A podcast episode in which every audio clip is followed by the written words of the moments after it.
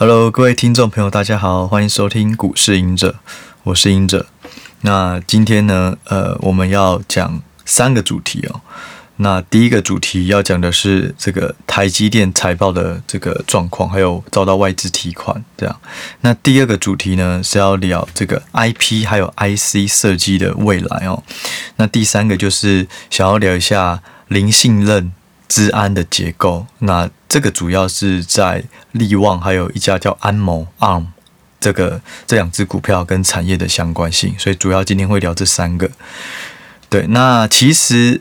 我们呃，各位听众听到这个录音的时间，应该是我们录完的这个隔一天而已。那因为最近真的太忙了，然后所以呃，录音的时间也还有准备 p o c k e t 的资料的时间也一直延后。那所以是导致比较晚才录完。那呃，除了我很忙以外啊，那其实。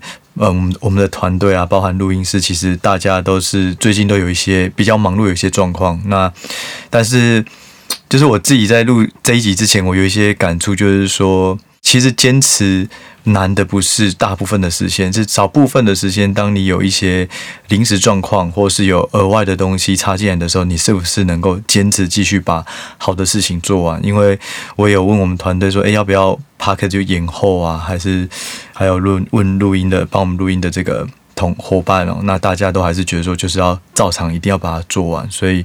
就是从这个过程中，我自己有一些感触，就是很珍惜这种缘分啊。那也觉发现说，其实坚持是我们很可贵的一个价值观。对，所以这一集我就要开始录了。那好，那首先呢，聊台积电一下。其实台积电这礼拜的财报真的是很好。那对遭到市场无情的这个提款，我觉得是 OK，也许就是买点。就是很多事情，我们其实不要。只有看表象，或者只有看现在这个时间点，有时候杀下来，那如果它是一个好的公司，其实它就是给你制造未来财富的机会，不一定是坏事。当然，哎，你可能说，哦，我我我我钱已经都压满了，所以对我来讲就是坏事，因为我没有办法再压。没关系啊，那你就把胜率比较低的股票、没有把握的股票，或是跌比较少的股票换股，换到你有把握的股票，那也是另外一种方式。对，就是说，其实不一定股价涨才是好事，跌有可能是好事，它是帮你制造未来财富的机会。对，那就呃台积电而言的话，我认为呃现在是机会了。那我先讲一下它的这个财报状况哦。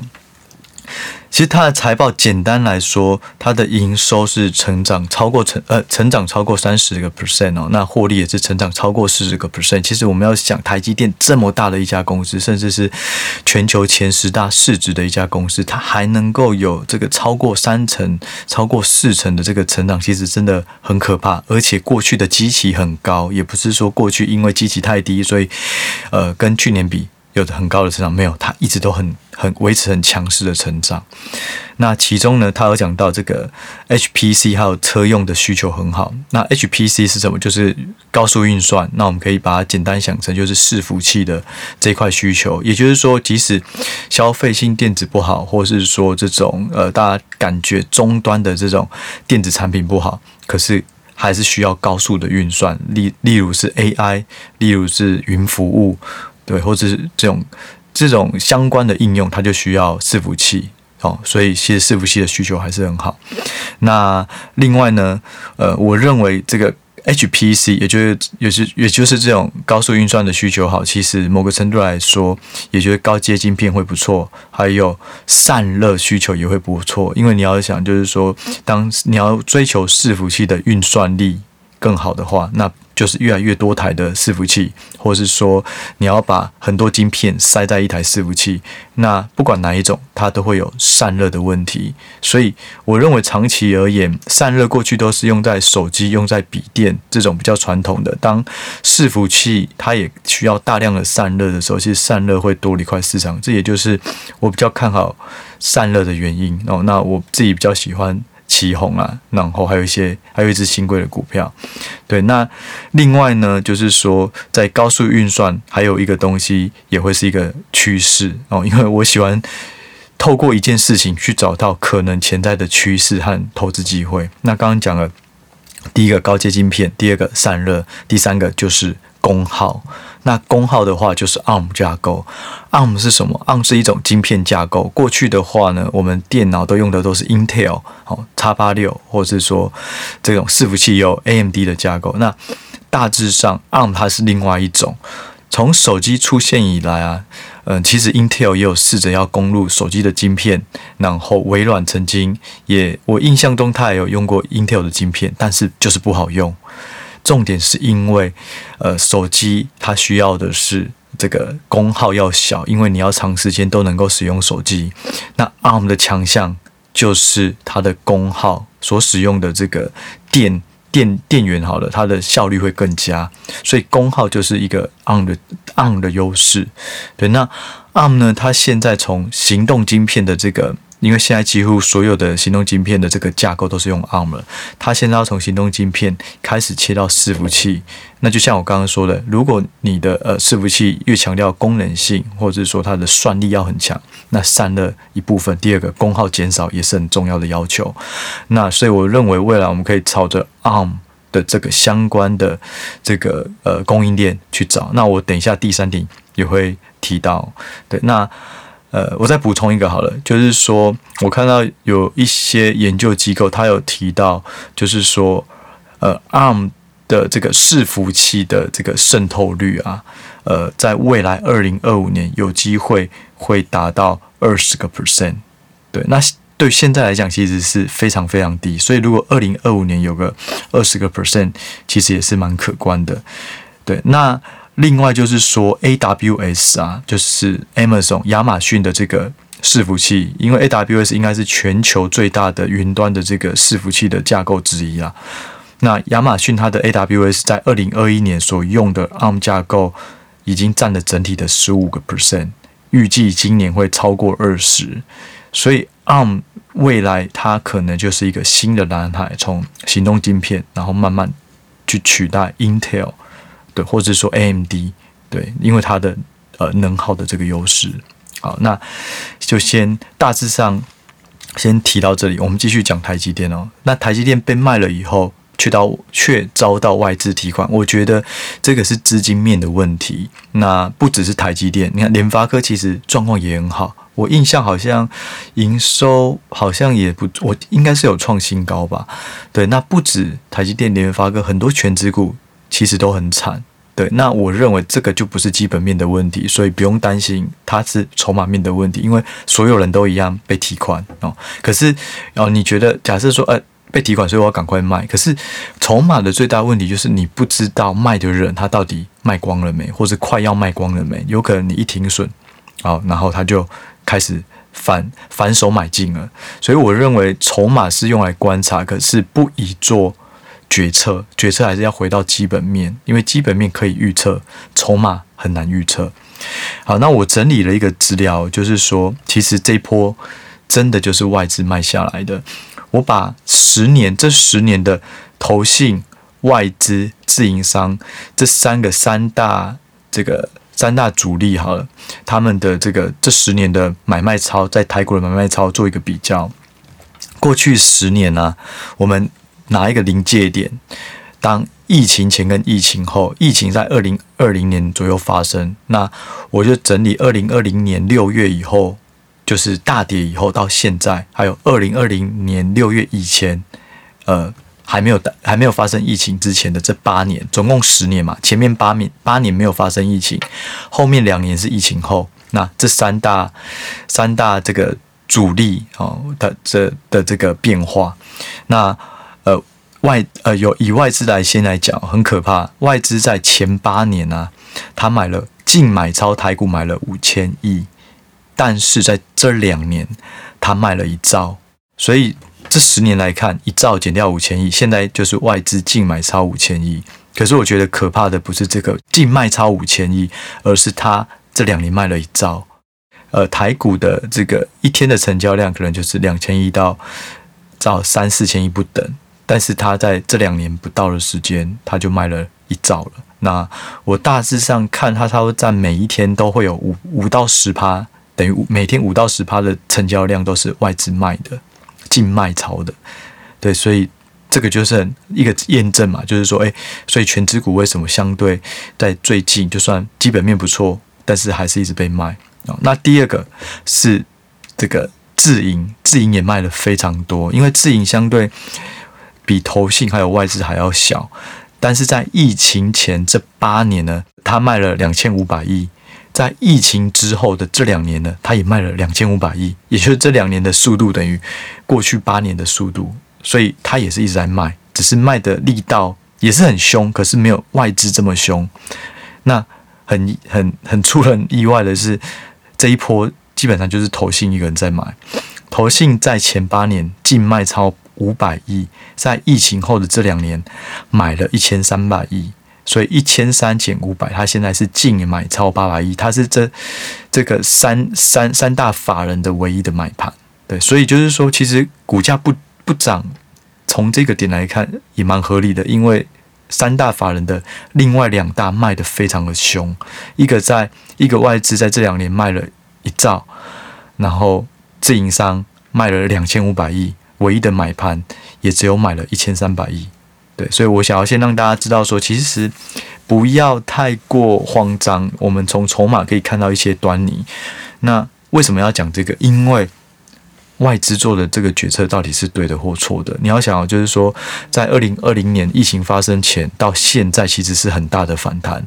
那外资在这一波是净卖超，等于他扫掉赚的这些钱，会不会他这个时间点又继续卖台股，会是一个错误的决定？不知道。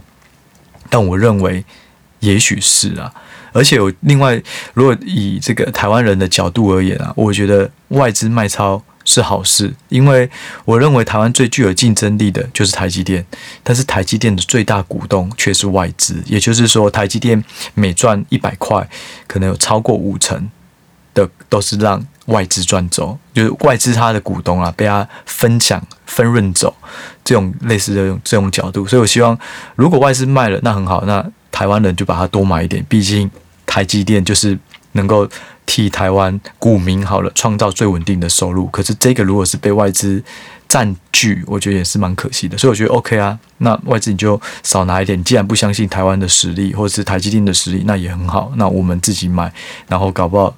哎，我我先澄清啊，我也没有要推荐股票，对，反正就是我认为它是一个长期布局的好股票，但是买卖还是大家自己去判断。但是我觉得外资减少，如果是呃本国人持有高，我觉得这个对于国安来讲也是比较正面的事啊，对。但是买卖点我还是要澄清，大家自己去判断哦。对，那再来一个就是说，为什么外资要提款啊？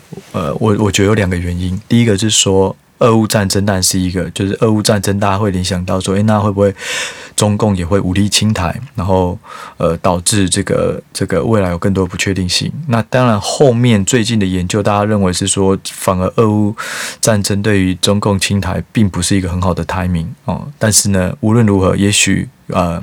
国呃外资或是国际的基金，他就会想要减少这个地缘的风险，然后开始撤从台湾撤资金，或者是从新兴的国家撤资金，这是第一个。第二个就是升息，升息的很比较有趣的就是说，大家都升息，可是你要看谁升息的多。假设美国升息了，假设今年要升息六到十码，台湾只有三到五码，那。对于资金而言，大家会认为哦，那我放回美国定存美金，它的报酬率这一波升息以后会赚的比台股台币好了升息的还要再多，所以大家就会把资金移到升息相对多的国家或是货币。那当然，亚币亚洲就会变成是提款机，因为日币它的这个定存也很低，台币升息也没那么多，所以。定存也比较低，那亚洲货币就可能会走弱，甚至我记得现在的日币是在二零零二年以来最最低水位，也是贬值最夸张的水位。现在一块美金能够换到一百二十六块的日币，正常的水位都到一百到一百零五，所以就是说亚币都被都被当提款机，所以不是只有台湾不很惨，就是一直被提款。其实亚洲大致上可能都有类似的情况。好，那。难道就是说，诶，那如果升息升很多，那所以我是不是应该要去买美股？可是我们要反过来想，其实美股也没有涨，就算一直提款，为什么？因为资金呃风险规避，大家认为说啊，这个现在不确定越性越来越高，所以呢，我可能领回来，我也不是放在股票，对。但是这件事情我们都要反过来想，不代表没放在股票，所以我不要买股票，不不一定。这些资金等到这个呃地缘政治好了，或是说现在经济的这种不确定性开始有一些好好转的现象，也许资金就出来了。对，所以永远是要看未来，不是看现在一直被提款，所以我现在赶快卖。可是当你卖了，你确定明天、一个月后、三个月后、半年后，它就不会回来吗？所以我，我我认为反正总是要就是看未来，然后用这个时间点客观判断买跟卖所要承担的风险。因为我们都会觉得啊，如果我满手股票，我很怕什么时候下跌。我以前也曾经这样子过。可是当我真的啊。好不舒服哦，就是一直满手持股，或是持股很高，然后一直跌。好了，我就卖掉。可是卖掉以后，我不会因此安心，因为我会担心什么时候要反弹，会不会我卖光了它就反弹？所以，当你没有把握的时候，不一定要一直多做决策。对我，我们也许错过了这个俄乌战争第一波赶快卖掉的这个机会，可是在这个时间点再判断。呃，对未来的把握度，我觉得这个会比较比较重要。如果你认为未来还是没有把握，那其实就是可能换股，或是说降低杠杆为主。那至于要不要把股票清空，我认为除非你很有把握，认为未来经济就是衰退，获利大幅下修，那 OK 赶快清空。对，但就我目前判断而言，我觉得就像刚刚讲的，台积电状况也很好。另外，我补充一下。，S M P 五百啊，就是呃美国 S M P 指数的这个五百个成分股，目前公布财报的有五个 percent 的公司公布，可是有超过七成公布的结果是优于预期，所以基本面并没没有那么差。那第二个就是说，S M P 五百市场预估这一季的成长性，就是平均这个公司的获利成长是超过六个 percent。可是，在第一季只有四点九，也就是说，第二季其实成长性又会再更高，所以基本面没有那么差的状况下，我现在如果要全部清空股票，我认为它也是另外一种风险。对，就是我我们通常会讲 upside risk，就是有可能它是上涨的风险，不是下跌的风险。当你如果持股是是是零的话，那当然我们还是要平衡报道一下，就是说以目前的总金条件来讲，的确有可能。经济会有点放缓的状放缓的状况，对，那有可能之后被下修，这我们不确定。但就以目前这个时间点所呈现的数据，其实并没有那么弱。好，那再就是说，CP，我我还想要再探讨，就是说，那 CPI，呃，应该说为什么美国要升息这么多？为什么台湾不跟进升息七七码八码，让资金不要外流？这个东西要回到，那为什么美国要升息这么多？台湾只要升息三到五码？或者是说日本升息的速度也更慢，这个原因就在于为什么要升息？是因为要压抑通膨。那为什么要压抑通膨？因为物价一直上涨，就会去限缩到这个消费力。那消费力减少，经济就容易衰退，因为没有人要购买，企业没有办法成长，薪资没有办法增加。所以为什么要升息？就是要去压抑通膨。那台湾的通膨呢？现在二点多个 percent，美国是七点多个 percent。所以，当然，美国它升息的机会就要很高，因为我要去压抑通膨。如果我不好好压抑，可能经济就衰退。对，但对台湾而言的话，我不需要压抑通膨，是因为我的 CPI 就是消费者的这个物价水准没有那么高。那意味的是什么？就是说，台湾的成长相对不会被通膨吃掉，所以台湾成长的机会或是这个困难度相对比较容易。所以不需要，现在不需要大幅的升息去压抑通膨，也就是说，台股的成长力可能会比较好。所以回过头来，台股的成长力比较好，那现在去卖台股，在这个价位，我认为相对就比较不合理了。对，这是我自己的判断。当然，每个人如果他认为未来的东西是不同，但会有不同的判断。对，那这是我。目前的想法就是外资提款是一件已发生的事实，那未来会不会提款不知道，也许会。可是我们能够把握的是这家公司它的成长力到底有没有有没有改变。那那台积电的成长力，我认为它不比较比较不会改变。就是如果我们之后要选股，也尽量选成长力不会因为总经环境下修，然后它的获利也要下修，就可能造成股价下跌。因为股价它是有两个决定嘛，一个是获利性、获利成长，第二个就是市场给的评价。所以我们现在要把变数缩小，就是这两个获利成长跟呃评价，市场给的评价这两个要怎么去掌握？第一个就是呃获利成长性，一家好的呃受惠大趋势，竞争者能力也高，而且它做的东西是比较独特的、不可取代性的，那它的获利成长相对就比较。不会下有下修的风险，例如台积电就做高阶晶片，就算消费性电子可能比较差，可是，在高速运算，在这种大客户，不管是高通、NVIDIA、苹果，相对还是强劲的状况下，它还是满的，所以它比较不容易被下修。第二个，在市场评价方面，我们现在看台积电的评价，呃，其实它也算是这几年来的相对低点。所谓的评价，就是我们去把股价去除上 EPS，就是。以它的生产力，我喜欢用这个生产力去解释，去看它贵或便宜。台积电过去的这个本益比啊，差不多是二十五倍。那今年呢，大家预估可能有机会会赚到三十到三十五。那如果你这样，未来十二个月了，可能赚到三十或三十五。如果你用这个去除，现在差不多是十五到十八倍。过去是二十五倍。现在是十五到十八倍，所以就市场评价这一块，如果是这个价位，也相对风险低。所以不管是获利成长，或是说市场评价这两块变数而言，就是尽量要去挑股价相对便宜，而且未来成长性不变的股票。对，那这是我第一点的想法啦。好，那在第二、第二、第二个论点，想要讨论的就是 IP 跟 IC 设计，就是说。为什么会突然讲 IP 跟 IC 设计哦？因为其实去年我就没有什么太大兴趣，因为去年的 IP 跟 IC 设计都涨得太多了，不管是什么祥硕、细力捷，还是呃爱普，还是力旺。还有创意、智源，就全部都涨很多，所以我自己会没有兴趣，因为我对于市场评价能够给几倍，一直以来我都觉得它比基本面面还要难判断，所以只要涨太多，我就会再去找其他的标的。可是这一波下来，大致上都有跌个五成。对，所以我就觉得，诶，那是不是如果长线看好的话，会不会现在是个机会？而且就以评价倍数而言的话，目前几乎都在这五年的低点。为什么低？第一个是股价下杀，第二个是它的成长力并没有大幅下修，所以一除下来，发现评价非常的低。对，就像我昨天有去上那个《前进新世界》哦这个节目，那我里面就讲到瑞昱，然后力旺，然后呃还有什么？还有，反正就是这两个是呃 I I P 或 I C 设计公司，现在评价也超便宜。那联发科我之前也讲过，其实都很便宜。所以我想要说啊，那它的未来到底有没有？如果有，现在评价便宜，那也许就可以找自己舒服的股票去做，去做这个呃资产配置哦。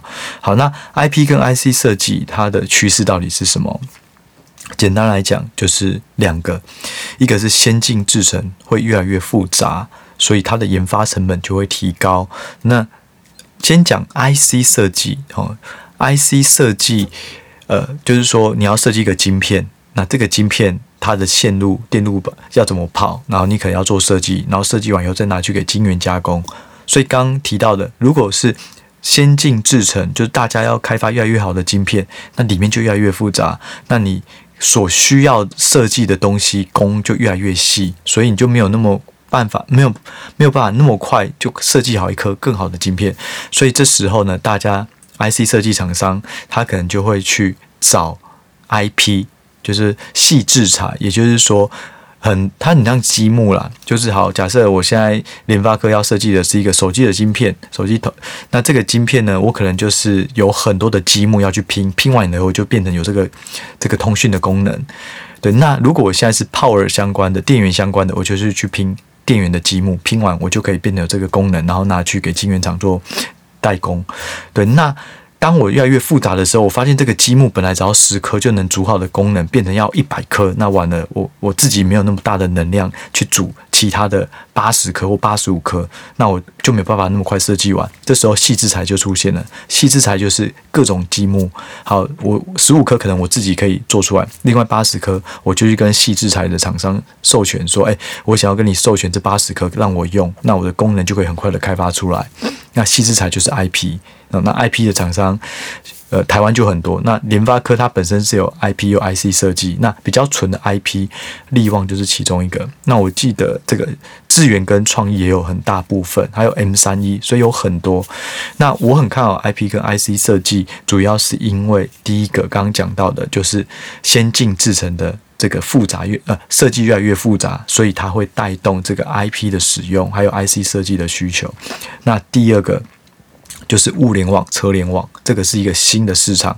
当万物都要接上网络的时候，所有呃过去不需要晶片的电子产品，它可能都需要晶片，而且它的规格很多。哦，可能以前一支手机，可能全球就是一年，可能就是手机的型号可能一百个好了。可是现在可能有冰箱、有电器，呃，任何电器，哦，扫扫地机器人，还有呃，可能音响，就手万物都上物联网的时候，那它所需要的设计工就很多，那就会带动 IP 跟 IC 设计的需求。对，所以。我觉得长线我还是很看好，而且台湾蛮特别，就是台湾的半导体很强，除了代工以外，其实 IC 设计相对来讲也是在全球有一定的地位。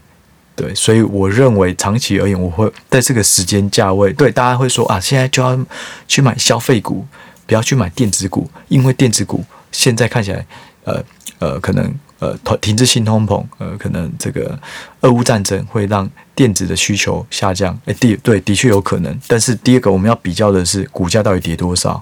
如果股价跌很多，也可能，也许它已经反映了大部分的利空。对，所以我自己会喜欢在大跌的时候，前景不变之下，找相对适合的价位，然后相对适合的股票做买进。对，所以这是我比较看好 IC 跟 IP 设计，呃，IP 跟 IC 设计的这个这个趋势啊。好，那要讲这个，是因为要讲到第三点，就是零信任、资安，就是说 IP、IC 设计这么广，功能这么多，我比较看好哪一个？这是我最近花蛮多时间在研究的。那我认为零信任架构是一个比较还不错的一个一个。出海口，一个需求出海口。那什么是零信任架构？零信任架构是在零信任就是 zero 啦，zero trust 就是不信任嘛。那它是在二零一零年就提出来的一个资安架构。这个架构是在讲说，一过去我们的呃，我们可能有软体的防火墙，我们在做治安的时候，可能防火墙是硬体，然后里呃，可能也有一些软体的方式去排除这种外部的这种骇客。那问题是说，如果你内部本身都出现了授权的这种，呃，可能骇客侵进、侵犯进去，然后他的取得了某一种这个授权。可是大家没有办法判断出来，它可能里面就坏掉了，晶片也可以，呃，所有的功能都被它破坏掉。那零信任就是说，每一个晶片它应该有自主的判断，它可以知道外来的这个授权到底是正确或是错误的，它可以自己判断，而不是它是被动的。当有人取得了一个权利，它就可以。就无偿的被使用，所以零信任就是说，在未来大数据啊这种异质整合，或是这种高速运算和协作运算之下，可能一个资要会互相丢很多的晶片互相跑，或是很多的伺服器资料，他们不同在分享这种这种资讯，然后共同运算，那资料之间的这个保密性就非常重要。有可能因为你共同运算，然后有更更容易被一一击破，所以治安在这一块灵性呢，就是说每一个晶片你应该都要自主判断这个治安的权利。那这个层级就要到你连硬体都要有办法呃做到治安。那这个东西举个例而言，就是说，其实拜登在近期有提到，他也倡导就是说。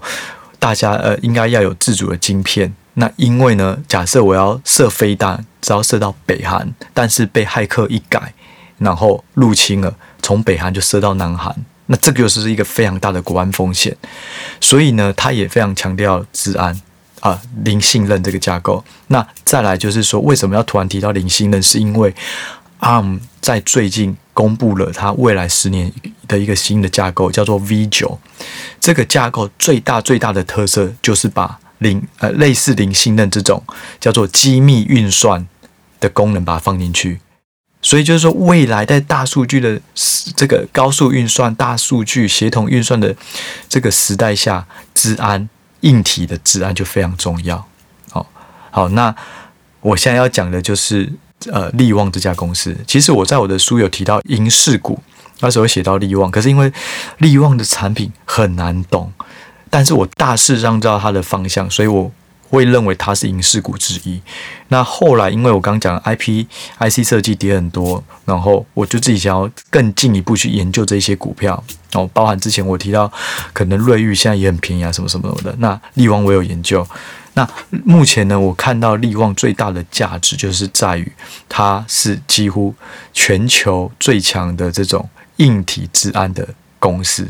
它的产品很难啊，就是非挥发性的记忆体，然后透过这个方式去做加密。那简单来讲呢，就是过去的传统晶片的加密叫做 eFuse，就是晶片上面它会透过烧断把密码写死在晶片里面，永远就不能改了。所以如果你被逆向工程，你就被找到答答案了。所以这种东西它就不是零星的，它是有可能被破解的，它没有办法完全达到这种绝对安全。但是利旺的产品呢？它是利用电压差，然后物理的晶片的物理缺陷，让每次电压产所产生的这个电压差所产生的零一零一的这个密码都不同，而且是好，就算我这次产生的这一组你逆向工程推出来了，就是零零零零一，好的，类似这样。可是当我第二次我在重启电源的时候，它的密码又换了。因为它就是利用物理的缺陷，利用电压每次的不确定性去导去生产一组密码，所以这个东西在 ARM 架构以后就会是非常大的一个动力。对，所以我就开始，我我刚举的例子是大致上啊，不一定完全精准，但是它大致上在做这个产品，而且它在这礼拜有法说会，那我们听完了以后，我觉得就很有信信心啊。而且我觉得，就是说，大家就说：“哎呀，我们不是法人，我没有办法拜访公司，没有啊。”这个公开透明的，其实大家都可以去听。那多听多比较，其实就会慢慢有感觉。好，那再来就是说，呃，我认为什么我我我我会对这家力旺公司有兴趣哦，就是说它的竞争力，除了刚刚讲的治安这一块，第二个就是说它的客户。都是一线的客户，台积电占它的营收超过五成，同时 Intel 也有在也有在跟他合作，Samsung 也有，就是三大晶片的这种生产的厂商都是他的客户，而且他有一个很酷的，就是因为他的这些 IP，他就是几乎一百趴的 IP，所以大家都会拿他的东西，拿拿他的积木再去做包装产品，尤其在治安方面，几乎都是靠他。那他有七十趴的营收啊，是在两年前的。这个营收，那也就是说，他今年的所有的业务都会在未来两年才贡献。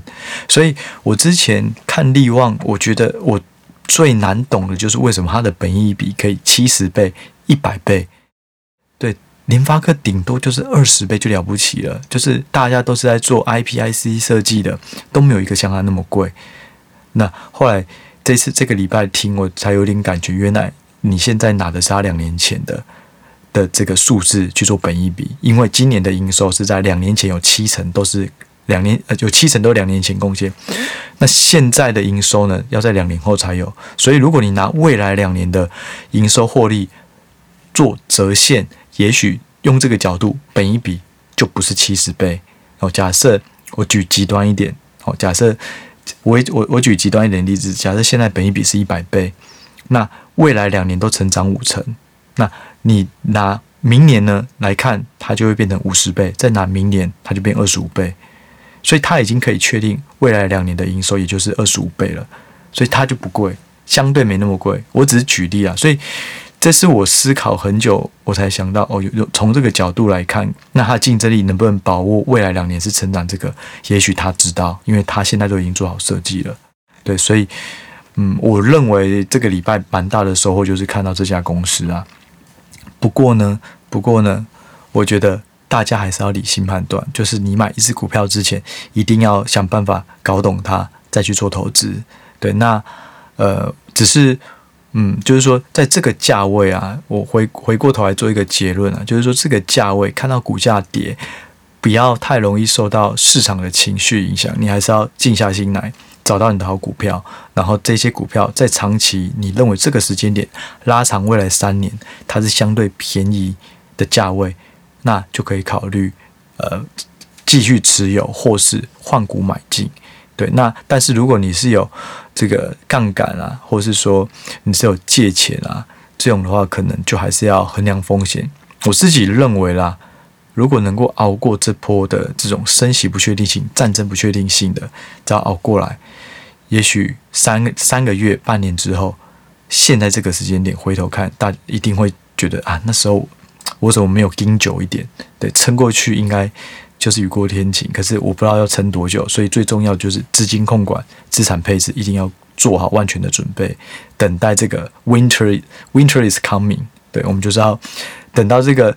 冬天完，春天就来了。但是冬天会多久，没有人知道。所以就是做好自己的准备，然后要有信心，对自己的持股一定要很熟。那没有信心的，你就卖掉，换有信心的。对，类似是这样。